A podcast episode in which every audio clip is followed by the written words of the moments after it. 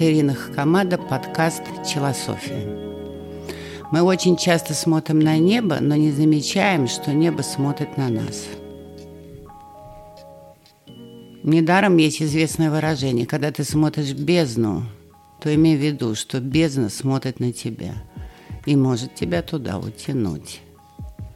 Большой мир весь построен на наблюдении – Единый ли это разум, который наблюдает за тем, что происходит на Земле?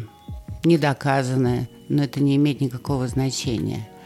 Под влиянием наблюдения меняется все, что двигается, в том числе и то, что двигается на Земле. Включить наблюдателя в себе – это значит быть подвижным и, наблюдая за собой, исправлять свои ошибки – то есть самому стать и бездной, которая наблюдает за тобой, и наблюдателем, который контролирует бездну. Но это мало кто умеет.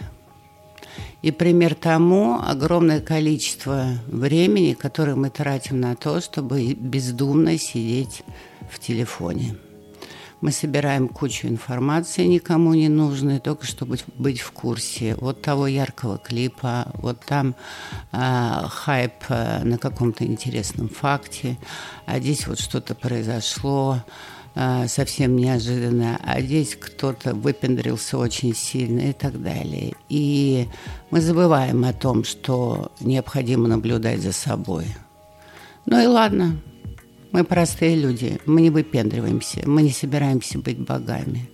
Но иногда наблюдание хотя бы за большим миром, а иногда он может быть не такое большое, а он сужен до какой-то небольшой вечерины или пати. Очень полезно. Хотя бы нужно начать с этого. Когда вы начнете наблюдать за миром, вы увидите столько деталей, вы получите столько информации, вы будете так хорошо и быстро развивать свой мозг, потому что то, мимо чего в суете вы пролетали, даже не замечая, вдруг откроет вам совершенно а, другие идеи, мысли и открытия. Ну вот, к примеру, один мой знакомый провел э, всю вечерину уставить в телефон.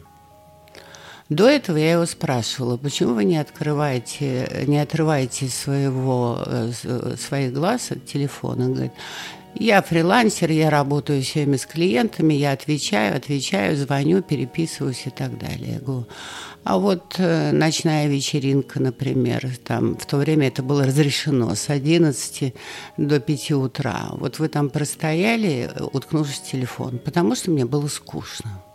Это не мое. Это не моя музыка, это не мои люди.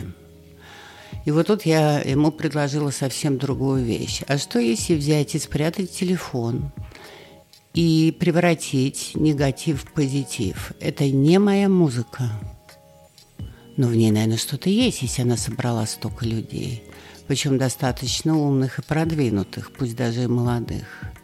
А может быть, понаблюдать за ними, за людьми, Почему они любят эту музыку? Как они ее любят? Как они танцуют? Как они обмениваются информацией? И если вам некомфортно в этой ситуации, то можно спрятаться в какое-то место, присесть где-нибудь так, что вас никто не видит, и начать наблюдать. И тут откроется волшебство, вам станет дико интересно, и вы узнаете, вы узнаете что-то об этом поколении, об этой музыке, и даже в какой-то момент, может быть, захотите попробовать и дома послушать что-нибудь подобное. Это другая информация, это не лишняя информация. Почему? Потому что это информация у первоисточника от живой энергии, от живых людей, от живой музыки, от живого большого мира. И в этом случае ваш мозг не замусоривается черт знает чем – а он наполняется какой-то абсолютно другой э, энергией, друг, начинает дышать другим воздухом. Кстати, на минуточку по скрипту. Если не развивать свой мозг, не учить иностранные языки, не наблюдать за людьми, которые до этого вы, вам были неинтересны, не пробовать слушать музыку, которую вы не понимаете, не читать сложные книги, мимо которых вы проходили, не смотреть фильмы, не такие уж легкие для просмотра. То есть не развиваться, не наблюдать за миром, а потом уже за собой. Вас ждет ранний Альцгеймер. Пока, господа.